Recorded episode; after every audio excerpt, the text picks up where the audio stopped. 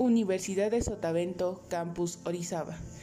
Licenciatura de Psicología incorporada a UNAM. Materia Administración de Personal. Docente Psicólogo Jesús Daniel Domínguez Bautista. Buenos días, tardes o noches. Depende a la hora en que estén escuchando este podcast y la información que viene en él. Bueno, comencemos. Como podrán darse cuenta en el título, eh, hoy vamos a hablar de lo que es el DOE, que es el diagnóstico organizacional estructural. Y se preguntarán, ¿qué es eso? Pues bueno, esto es un proceso analítico que permite conocer la situación real de la organización en un momento dado para descubrir problemas y áreas de oportunidad con el fin de corregirlos y aprovechar todo esto. ¿A qué se refiere? Pues bueno, estamos en una empresa y podemos que ver que hay mm, diferencias y a su vez también hay mm, virtudes. Entonces tenemos que saber cómo aprovecharlas para poder hacer que la empresa vaya mejor. Sí, hacer a un lado las diferencias y no que todos sean amigos, pero sí que lleven una correcta relación en torno a lo laboral y así se puede hacer crecer más a la empresa y a su vez ellos obtengan más ganancias. Bueno, la función del DOE sirve para examinar y mejorar las prácticas de la comunicación interna y externa de una organización en todos sus niveles y también las producciones comunicaciones de un centro de trabajo tales como los comentarios que la gente de la empresa hace con sus observaciones diarias.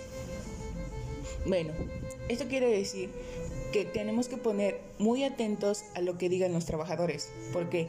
Porque ellos son los que conocen la empresa.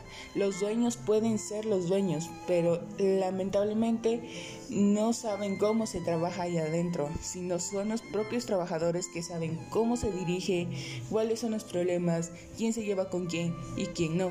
Entonces tenemos que ver eso tenemos que hacer que los trabajadores en verdad se sientan parte de la empresa para que ellos puedan expresar sus opiniones, sus desagrados, sus quejas, lo que ellos quieran y así poder hacer que la empresa se lleve un mejor camino y exista una mejor relación y también mayores ganancias. que hará esto? Que sean los primeros en el mercado y a lo vez los trabajadores reciban remuneraciones, ya sean tanto económicas como a poner eh, quién es el, el empleado del mes y cosas así. Ah, bueno, ahora, ¿cuáles son los elementos? Es la generación de información que les vuelvo a repetir es para saber cómo está trabajando la empresa. Y como son entrevistas, cuestionarios, y para esto lo tiene que hacer es el coordinador de RH para que él esté al pendiente y este le avise al jefe.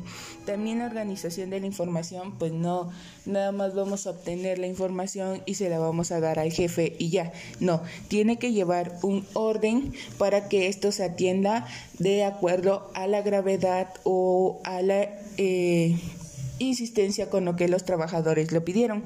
La tercera es la interpretación de la información. Esto ya va en torno a que el RH y el jefe tienen que ver cómo interpretar todo esto y cómo eh, arreglarlo, por así decirlo. Y la herramienta cualitativa, bueno, la cualitativa, acuérdense que es el del por qué, eh, más basado a como que investigaciones de palabras, por así decirlo, y dice que es palabras pues por que vamos a estar investigando y dice que es la ubicar con precisión eh, el DO es un método de la entrevista, misma que consiste en la técnica del diálogo entre personas con un objetivo específico. Y bueno, y aquí llegaremos al final, que es poder eh, hacer que los empleados hablen, hacer que eh, se tengan talleres, que se tengan cursos, que se tengan capacitaciones en torno a lo que se está viendo para pues eh, que esto no llegue a mayores y la, eh, perdón, y la empresa lamentablemente pueda llegar a quebrar. Entonces pues eso sería lo principal. Y bueno, este es el método DOE, espero la hayan entendido y nos vemos en un próximo capítulo. Muchas gracias.